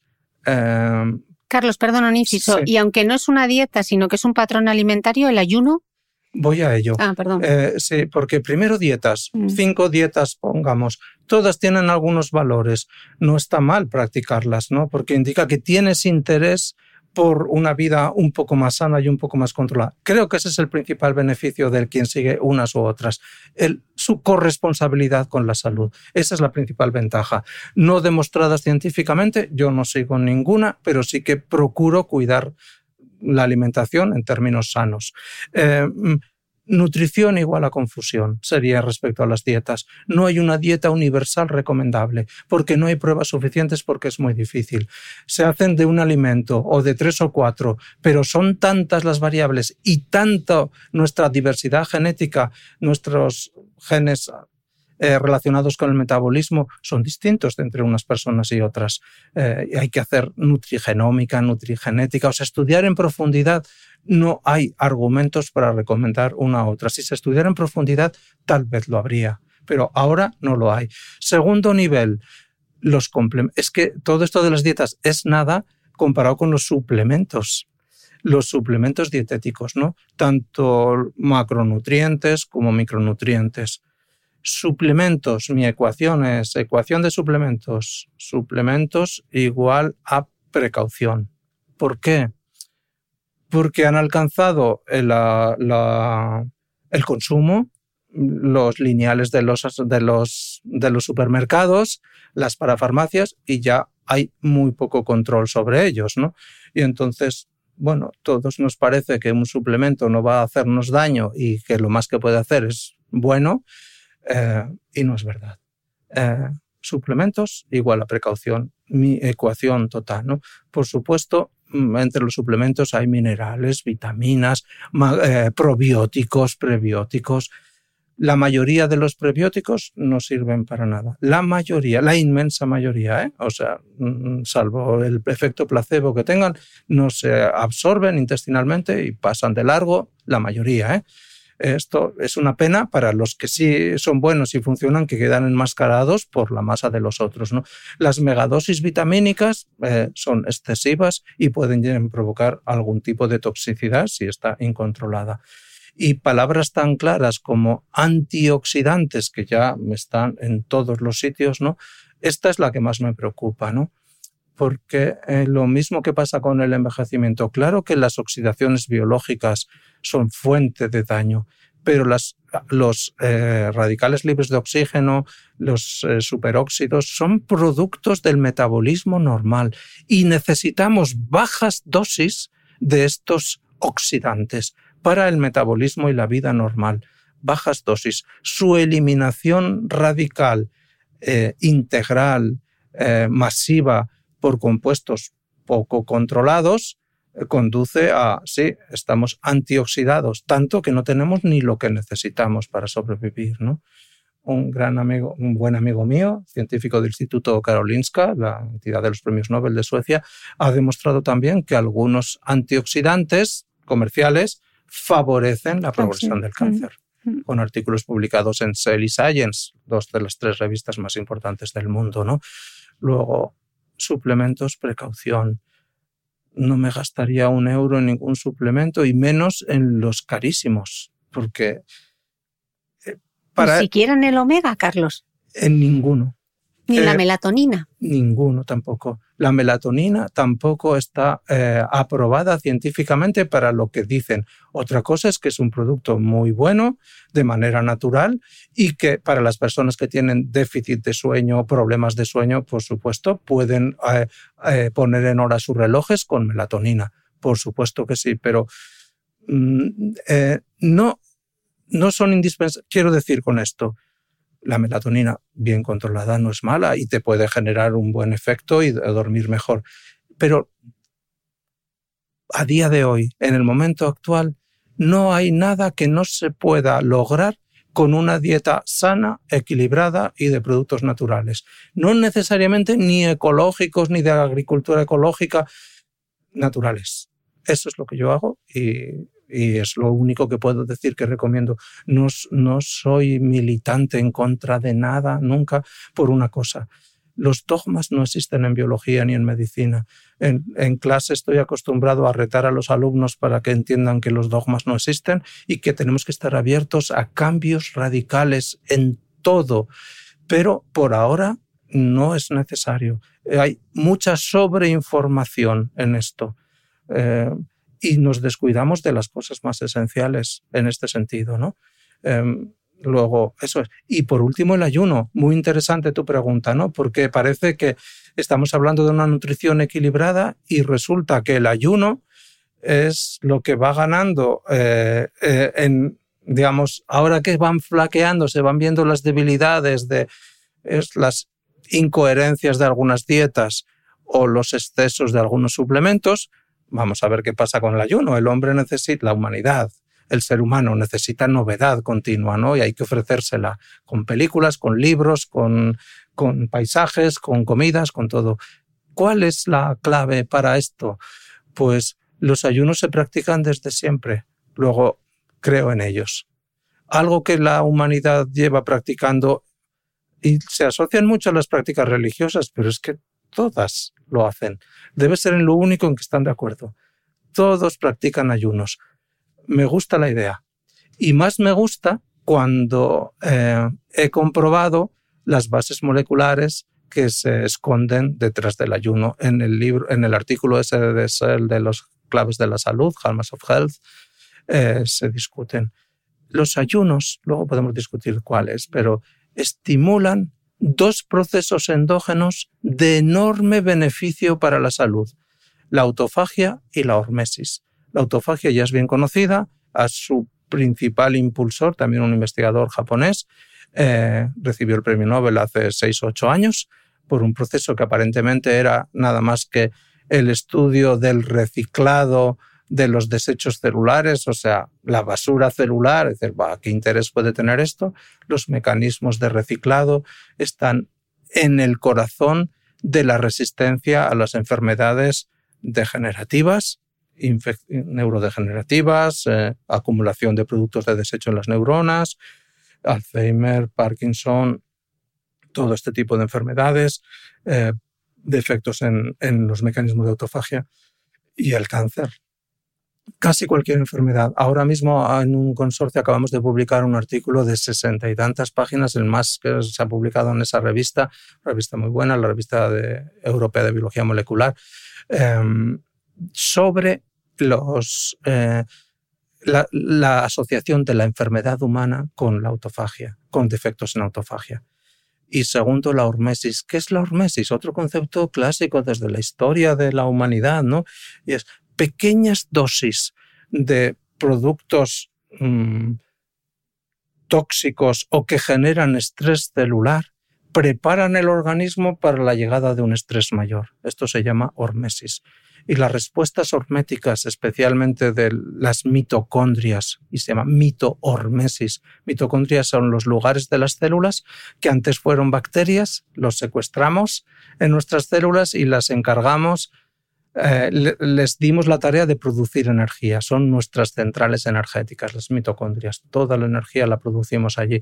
Bueno, tienen que estar en un estado de salud perfecta. Cuando están defectuosas, tienen que destruirse por mitofagia, autofagia de, de las mitocondrias. Mitohormesis ponen en marcha respuestas de tolerancia al estrés, respuestas bifásicas. Funcionan bien cuando hay poco y cuando hay mucho. Estos dos procesos son estimulados por el ayuno. La dieta mediterránea también mejora algunos aspectos de estos, de la autofagia, por ejemplo, y las dietas de las que hemos hablado antes también mejoran la microbiota intestinal mm. y evitan la disbiosis de la que hemos hablado y tú has hablado también en programas. Luego ayunos, ya sea ayunos un día a la semana, 12 horas al día, eh, ocho horas mm, dos veces. Bueno, hay varias modalidades. Esto cada uno tiene que acomodarlo a sus características y siempre bajo control de nutricionistas. Si no, pues no va mal que un día a la semana o dos veces al mes tú ayunes porque te sientes mejor, ¿no? Pero los ayunos no validados todavía científicamente sí tienen componentes moleculares y mecanísticos muy interesantes para la protección frente a enfermedades.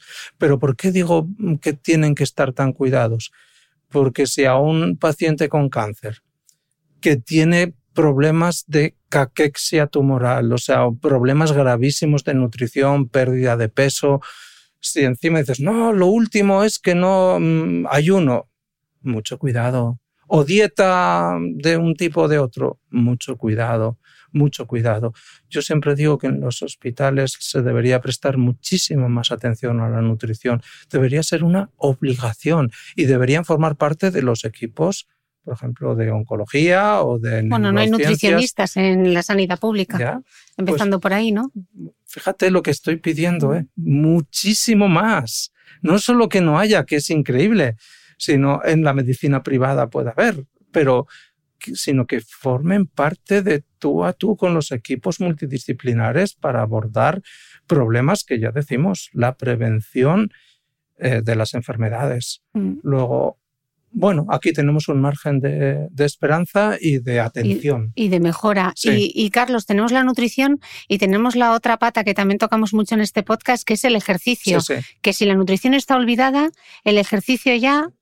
Es increíble, ¿no? Ejercicio, porque tampoco es tan exigente. Mm. Media hora de caminar al día, lo que me lleva a ir y volver al trabajo a mí, por ejemplo. O sea, poco, poca cosa, ¿no? Pero es desde que se instaló el sedentarismo, pues ya eh, en la sociedad, pues malas noticias, ¿no? Porque cada vez eh, hay menos actividad en ese sentido de la mayoría de la población y también hay que entender con trabajos precarios. O sea, porque ves, algunos sí van al gimnasio y tal, pero si tienes un trabajo precario eh, o no trabajo, ¿no? Y tienes que ocuparte de cosas que son muy poco compatibles con después salirte a dar un paseo eh, por la orilla del mar, pues hay que entender a, la sociedad y la falta de cumplimiento de estas cosas. Hay que dar instrucciones que sean posibles eh, y, y que sean realizables, generalizables, como digo, accesibles para la mayoría de la sociedad. El ejercicio lo primero que hace es mejorar la autofagia es una gran fuente de mejora de autofagia. ¿no? Disminuye también el estrés oxidativo excesivo. No es el mínimo que necesitamos, sino el estrés oxidativo. ¿no? Mejora la disbiosis, mejora eh, el equilibrio de nuestro microbioma. Casi todos los mecanismos al final convergen en unos pocos. ¿no? Y esos mecanismos son los que, los que tenemos que apoyarnos para ir mejorando. ¿no? Y hacer ejercicio pues sin grandes sofisticaciones, ¿no? Siempre digo que no es una cuestión de hacer el último eh, la última tabla de ejercicio más sofisticada en los equipos más caros y que nada de eso. Cuanto más natural todo, más sencillo, mejor. Sobre todo que lo cumplas. Eh, Carlos, dentro de la, de la prevención, tú hablas de otra cosa que es muy importante, que es el tema eh, de la educación. Y tú hablas de tu compromiso total eh, con la educación. Y dices que, que si a la sociedad en su conjunto y especialmente a los más jóvenes se les explicara con claridad y sin adorno alguno qué es el cáncer, cuál es el origen, cómo se puede prevenir, qué casos se pueden curar y sobre todo por qué hay tumores todavía que son incurables, eh, esa responsabilidad individual aumentaría, ¿no? Al final parece que lo dejamos todo o en manos del azar, en manos de la genética, en manos del medio ambiente. Sí, y sin saber nada de ello, ¿eh? hablando un poco con palabras muy generales, como pasaba con, el, con la pandemia, que de repente todos eran epidemiólogos, todos eran virólogos, ¿no? Y nadie sabía gran cosa o nada pero cada día había que decir, hablar, y, o sea, un exceso total. En el caso del cáncer, pasa lo contrario. Poquísima información. Este año, eh, estamos en 2021, morirán más de 8 millones de personas en el mundo de cáncer. 8 millones es muchísimo, ¿eh? y el año próximo otros tantos o unos pocos más, porque habrá más población. Luego, es como si cada 1 de enero, lo digo en el libro, Suiza eh, sabe que va a desaparecer el 31 de diciembre el país entero, o Londres, ciudades enteras, megaciudades. Y hay que dar, hay que transportar esta información, no ser complaciente con, con los datos así, bueno, que esperanzadores, que representan pequeñísimos avances. Eh, perfecto, sigamos adelante. Cada muerte a destiempo es una invitación a seguir adelante y nos recuerda la ignorancia que tenemos, ¿no? Las insuficiencias que tenemos, ¿no? Y sobre todo la impotencia. Esto yo aquí, yo no soy oncólogo, pero he visto muchísimos enfermos de cáncer y muchos sin alternativas, porque a veces son los que más acuden, ¿no? Hasta el último rincón para ver qué es lo que puede haber, ¿no? Y cuánto me hubiera gustado ¿no? poder contar dónde está el origen de las cosas. Y el cáncer hereditario, al que se le dedica un capítulo entero, ¿no? La herencia del mal, del mal. Hablamos de la esencia del mal, hemos hablado aquí, no muchos detalles de por dónde, cuáles son los mecanismos, vale, pero la herencia del mal es intolerable que haya tumores hereditarios no diagnosticados a día de hoy. La medicina y la ciencia puede hacerlo. Y sin embargo, no se progresa en eso, no hay personal suficiente, información suficiente em, para avanzar en eso, ¿no? Porque son curables. El cáncer hereditario es erradicable completamente. Y es el 10% de los tumores, son muchísimos. ¿eh? Entonces, en esto hay que seguir haciendo muchísimo esfuerzo educativo, ¿no? No vale lo que decimos siempre, no, es que yo esto del genoma, estas cosas no las entiendo, no, no, no vale. O sea, hay que saber bien, eh, o el miedo, yo conozco familias que no quieren hacerse ningún análisis porque les da miedo por si acaso tienen. Digo, por favor, lo malo es eso, piensa en tus hijos. Se habla del caso de Angelina Jolie, pero se habla también de casos personales que he vivido, ¿no? Y la alegría cuando de repente alguien se hace un análisis genético de cara o cruz porque las posibilidades son el 50% de haber heredado la mutación que va a causar con altísima probabilidad un cáncer de mama o de ovario y sale negativo. Es que es... Y lo que respiras, Carlos, cuando ese braca sale negativo. Es, es, el mejor consejo que mm. puedes dar, un consejo genético, ¿no? Genético. Y, y, sale positivo, otro consejo mm. maravilloso. Tienes que, puedes tomar medidas mm. que las avala la salud pública. A Angelina Jolie la criticaron brutalmente por elitista, ¿no? Dicen, no, esta sale ahora en el New York Times o en las revistas contando esto. Yo lo que creo es que salió tarde. Tenía que haber salido antes. ¿Cuánta gente habrá acudido al consejo genético porque Angelina Jolie contó que se había hecho las pruebas del BRCA1 y el BRCA2? Y después se había hecho mastectomía bilateral mm. y oforectomía después, mm. eh, que ya lo tenía que haber hecho antes porque su madre, su tía y su abuela murieron de cáncer antes de los 60. Y ella no lo hizo o no lo dijo, yo creo que no lo hizo hasta los cuarenta y tantos. Una persona de ese nivel tenía que estar mucho más informada. Ha tenido hijos biológicos. Mm. Eh, tiene el 50% de probabilidades. Los chicos también, ¿eh? 50%. Mm. Mm. Luego, nada de elitista. Ha hecho un gran servicio a la sociedad.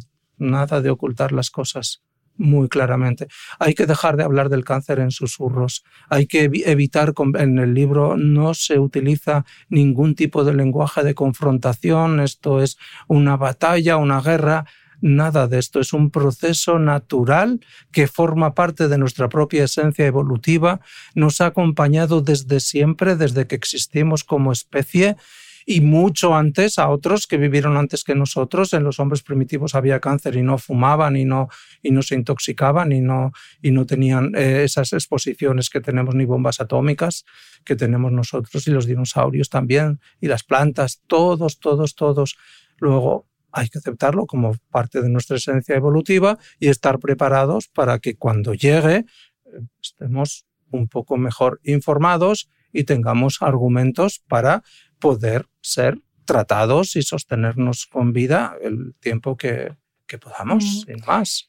Carlos, me quedan dos palabras que para mí son claves de, tu libro y de tu mensaje. Em, una de ellas es eh, la vulnerabilidad, que bueno, mm. lo hemos estado tocando porque al final es una enfermedad que es inevitable, como nos has explicado, por la propia vulnerabilidad de nuestras moléculas, ¿no? Y sin embargo, es una enfermedad eh, que vivimos de manera quizá más intensa y, más cercana. Y yo me pregunto por qué ocurre con el cáncer y no, por ejemplo, con las enfermedades cardiovasculares, esa carga emocional que tiene el cáncer. Fíjate que antes el corazón se le decía el centro de todo, ¿no? Y el, alma estaba en el corazón también, ¿no? El cerebro era un refrigerador de la sangre, nada más, una nevera. Y el corazón sigue teniendo ese punto de centrar nuestras emociones, ¿no? Pero no da vergüenza, ¿no? El corazón está allí. Y de hecho, los cardiólogos han sido capaces de introducir estrategias de prevención que han funcionado. ¿eh? Todo el mundo sabe qué es el colesterol y, y sabe que son los, el, bueno y el malo y, y, sabe que hay que tomarse la tensión y, y, que hay que hacer algunas revisiones y evitar algunas comidas y tal. Y más o menos se practica y ha funcionado. ¿eh? En el caso del cáncer, creo que lo dije antes, eh, para mí es la enfermedad que más cerca nos hace sentir la invulnerabilidad humana, porque acude sin llamar, sin avisar. La mayoría de los casos no son hereditarios, no te los esperas. Eh, acuden niños, dices, ¿qué de malo? Porque antes era un estigma, ¿no? ¿Qué habrá hecho de malo, no? Eh, acude sin avisar a niños em, con tumores cerebrales a los que sobreviven seis meses desde el diagnóstico. O sea, es que pongo algún nombre en los libros, en el libro, ¿no? De todos los casos que mientras escribía me iban viniendo. No es no quiere ser universal, solo los que me venían cuando escribía, ¿no? Cosas que eh, acudieron y nada se pudo hacer. Era demasiado tarde o no había ninguna respuesta, ¿no? También están los que han sobrevivido. Esos no los pongo. Esos somos muchos, hay muchos en el mundo, ¿no? Y afortunadamente, pero los otros debe ser ese recordatorio. Sí que es una enfermedad que viene desde dentro en la mayoría de los casos. Luego, para los casos que vienen desde fuera, que es infecciones, vacunémonos, controlemos. Eso primero, ¿no? O sea, es lo El virus del papiloma humano, virus por ejemplo. del papiloma, ¿no? O sea, hubo mucha incertidumbre también, ¿no? También hubo negacionistas, tal. Daba miedo porque había casos, pero hoy que ya han pasado tiempos para que las vacunas estén, hay que vacunarse. Hay que vacunarse. Pensamos que esto les pasa a otros países, Sudamérica, que es en Colombia, por ejemplo, muchísimos miles de casos. Pero también ahora no hay tantas fronteras como antes. Las fronteras se, se difuminan, ¿no? Y ya, pues a mí no me gusta pensar que las enfermedades son de unos o de otros si no paramos los virus en los países que no tienen recursos y les ayudamos, serán virus de todos, seguirán siendo virus de todos y nos seguirán llamando la atención. Eh, sigamos estas normas que, recomiendas en tu podcast desde hace años ya, ¿no? Tan sencillas, ¿no? Comer bien sin exageraciones, suplementate con lo que te apetezca, si no te gastas mucho dinero y no te sienta mal. Eh, pero sobre todo come natural y sano. Haz ejercicio natural también. Y algo de lo que no hemos hablado, ¿eh? las intoxicaciones, porque la intoxicación humana me preocupa muchísimo porque ahora es creciente. ¿El alcohol y el tabaco te refieres? Alcohol y tabaco, esas son las voluntarias. Estas son incomprensibles todavía. ¿eh? eh abuso del, del alcohol, intolerable pero el, tabaco es cero. O sea, no, no, el margen de tolerancia debería ser cero, salvo el que, el que, el que asuma que, vale, yo no. Libertad absoluta siempre que no molestes. Bebiendo puedes hacer daño también, pero fumando, como no te aísles, haces daño a todo tu entorno y a tu familia y a tus futuros hijos porque aumenta tu tasa de mutación. No, pero la que me preocupa es la toxicidad emocional. ¿Por qué? porque esto, esto se dedica a unas páginas porque es muy importante para mí, porque es una reflexión nueva en mi cabeza. ¿no? Em, uno puede decir que un disgusto causa un tumor. Bueno, esto cualquier colega mío dirá que me he vuelto loco, ¿no? Que no sé ya nada, ¿no? Eh, pero entonces, claro, yo llevo años acumulando datos, datos, datos científicos, ¿no? ¿De qué? De mi entorno, de los que conozco, de tal. ¿En qué consisten estos datos?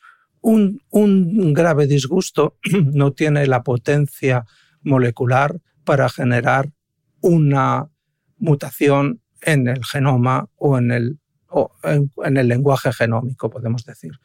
Eh, luego, no es el origen habitual de ningún tumor, pero Hoy sabemos que el cáncer no surge por daños en el lenguaje genómico únicamente, sino por daños en el lenguaje epigenómico, metagenómico, o sea, cómo hablan los genes y cuándo hablan y si hablan más de la cuenta o menos. Y esto sí que se influye por el diálogo con el ambiente. ¿Y cuál es el diálogo con el ambiente? Pues una situación de estrés que genera una inflamación crónica, una elevación de hormonas provocan inflamaciones o descensos de respuesta inmune. Y un descenso de la respuesta inmune no decimos que es una disminución de la inmunovigilancia tumoral y una invitación a que células iniciadas progresen. Un descubrimiento de los proyectos de los genomas del cáncer es que las células normales tienen mutaciones carcinogénicas. O sea, yo me miro ahora que me hago un análisis del genoma de la mano y puedo tener algunas mutaciones. ¿Qué significa esto? Que para que se produzca el cáncer hace falta un microentorno favorable. No vale solo ya con las mutaciones en el genoma que pensábamos, unas pocas, hoy son muchísimas, hay que distinguir las que son importantes de las que no, pero hay miles. Después hace falta un microambiente y alteraciones en los otros lenguajes, epigenoma, metagenoma, que es el lenguaje de los microbios que nos cohabitan. Comemos no solo para nosotros, sino para cuidar nuestros microbios también, ¿no? Por eso nos ayudan en, la, en los tratamientos, sí. ¿Las dietas nos pueden ayudar a un tratamiento? Sí, balsámicas, reparadoras, estimulantes, pero no curan el cáncer. Una dieta, hoy por hoy, no cura el cáncer. Un daño ambiental humano, una presión, un acoso, un disgusto, una pérdida irreparable, genera una situación de estrés molecular, distorsión ambiental molecular, que puede favorecer sin duda a tumores iniciados. No es lo normal, vale, pero existe. Por eso cuidemos la toxicidad humana. Esta es la que más me preocupa porque se ha convertido en estándar, tolerable y, asumida casi, ¿no? Es decir, no, te va, destacas, te pueden insultar y decir barbaridades, mentiras y todo lo que sea. Destacas en el cole, te pueden machacar hasta el último gramo de autoestima. Pues también para las enfermedades y también para el cáncer. El libro tiene unas cuantas referencias del máximo nivel científico, mejores revistas, para avalar estas ideas provocativas. y ahí queda. Carlos, me queda una última palabra y esta yo sé que, te gusta y que eh, es casi el resumen del libro, ¿no? Que es el, el de la, palabra es aceptación. Em, en el sueño del tiempo yo aprendí de ti una palabra que no conocía, que se llama ikigai, que es un término japonés que, que, alude al propósito de la vida y que aporta a la existencia de cada persona un significado especial, ¿no? Yo sé que hubo un momento en el que tú perdiste un poco tu ikigai un poco no, todo. Todo. pero, no me quedó nada. Pero ahora has llegado yo quizá a una, a una reflexión y es que en el fondo tú dices en el libro que el propósito de la vida no es otro que la propia vida. Eso que tú me das es mucho más de lo que pido, ¿no? Que cantaba Pau Donés. Es un homenaje a Pau Donés, mm. porque también hizo muy pública su enfermedad, una canción eh, con el último aliento y que me pareció además muy brillante, muy bonita. Participa su hija, todo lleno de cosas bonitas. ¿no? Sí, eh, perdí el Ikigai, pero a cambio, después de la reflexión, el estudio, pues gané otra palabra japonesa que, se era llama la que te iba a preguntar soganai, ¿no? Soganai. que es pues la aceptación de la vida. Mira, la vida es esto. El propósito de vivir no de la vida no es grandes maravillas, llegar a ser, no sé, yo nunca tuve eso, pero, pero sí que procuré contribuir al bienestar colectivo, ¿no? Em, me he dado cuenta de que las imperfecciones de la vida que nos hicieron llegar hasta aquí no solo son moleculares, sino también son sociales. Y esto es lo que es la vida, no es más. Luego, Soganai es aceptar lo que ofrece la vida. Esto es lo que hay. Lo quieras o no lo quieras, esto es lo que hay. ¿Hay argumentos para, para sobrellevarlo? Sí. Lo primero, estar preparado. Otra palabra japonesa. El viento Kogarashi. Es el viento que anuncia el invierno. Cuando lo veamos que se empieza a acercar, a prepararnos. ¿Cómo? Pues escuchando tus consejos en, la, en, tus programas, ¿no? Y un poco tu filosofía de vida. Tú supiste a edad muy temprana lo que es la llamada del gran mal, la amenaza del gran mal, y respondiste, pues, de una manera especial. Por eso tienes tantísima credibilidad, ¿no? Porque lo que haces eh, es lo que, lo que probablemente hay que hacer, al menos a día de hoy. el Ikigai. Eso es, lo encontraste, ¿no? ¿Y dónde se encuentra el Ikigai hoy día para esto? Pues en la nutrición. Yo en el, recuerdo algunos poemas maravillosos, ¿no? De, eh, tan simples eh, como, como, uno que dice eh, morder el sol, morder el verano a 1,80 el kilo, ¿no? Para hablar del melocotón, ¿no? Em, Pedro Meiral, me parece que es el escritor que, es, que escribe, o, García Lorca, ¿no? Mm, que, que, que decía, ¿no? Em, los niños em, comen pan moreno y rica luna. Eh, las, se alimentan de las cosas esenciales, de las cosas naturales, ¿no? A ver si nos alimentamos también nosotros de las cosas naturales, ¿no? Y podemos pues vivir con un poco más de tranquilidad, sobre todo, ¿no? Eso es lo, poco más de armonía. Eh, la armonía molecular es la que luego se refleja en la armonía de la vida y, no, y, la enfermedad nos llegará a todos con armonía o sin armonía. Insisto mucho en eso también, ¿no? Eh, del cáncer no nos libraremos aunque estemos en estado zen día y noche, ¿no? O sea, el cáncer u otras enfermedades, ¿no? No nos, no nos llegará lo que nos toque, somos imperfectos, pues cada uno a su debido tiempo, ¿no? Pero por eso aprovechemos a ver qué es lo que podemos rascar de la vida cotidiana, ¿no? Todo lo más que podamos, pues eso lo tendremos ganado, ¿no? Y no, no esperemos como Miquel Martí Paul cuando me enseñó que decía, no espero grandes prodigios, busco palabras y ¿qué encuentras? Pues palabras como oscuridad, soledad, silencio. No busquemos los melocotones a 1,80 al kilo, ¿no? No sé, muy baratos son, ¿no?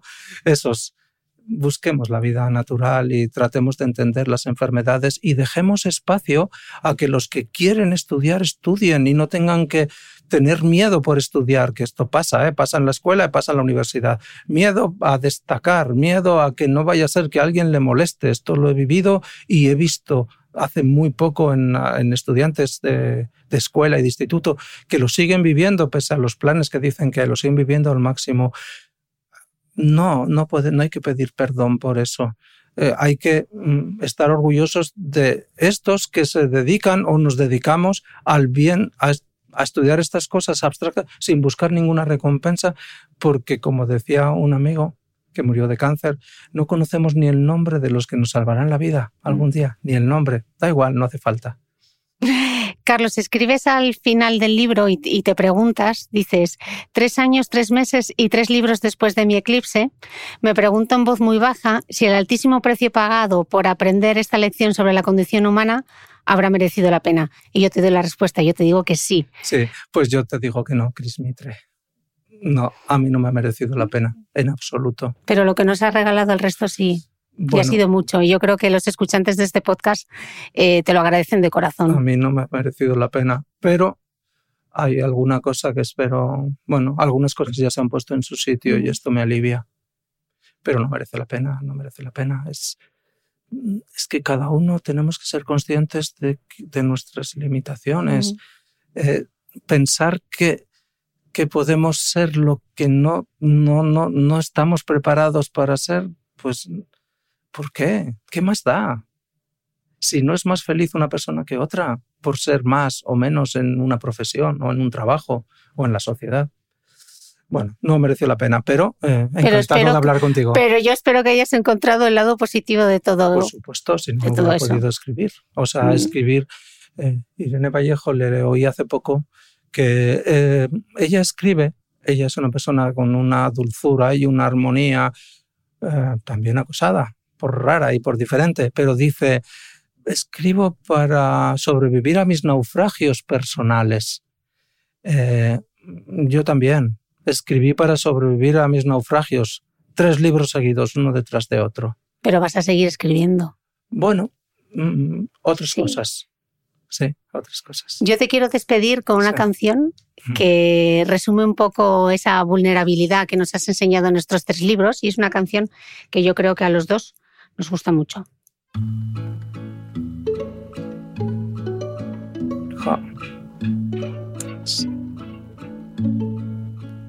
Cuando yo muera, amado mío, no cantes para mí canciones tristes.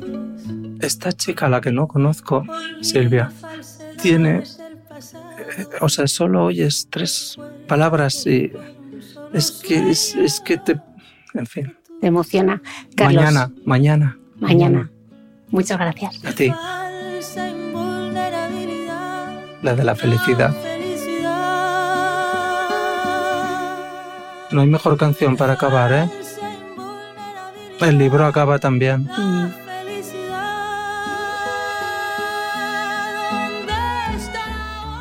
Bonita. Gracias, Carlos. Gracias, Chris.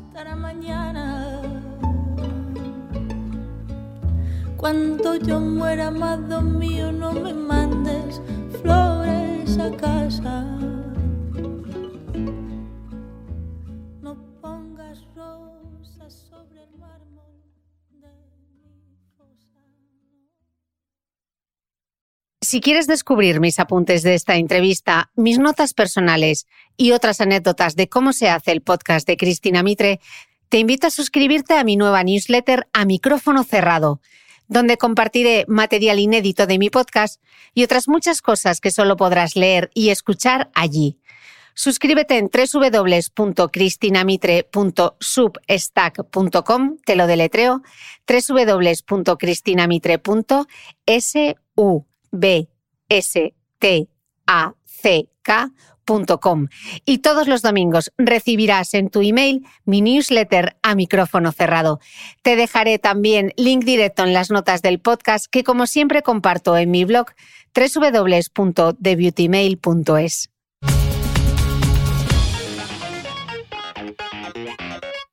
No olvides que todas las notas de este capítulo están en mi blog de beautymail.es. Además, si no quieres perderte ninguna entrevista, suscríbete al podcast de Cristina Mitre en tu reproductor de podcast habitual. Y un último favor, si me escuchas en Apple Podcast, regálame unas estrellas y déjame una reseña, porque así ayudas a que este podcast siga creciendo. Muchas gracias y nos escuchamos de nuevo el próximo domingo.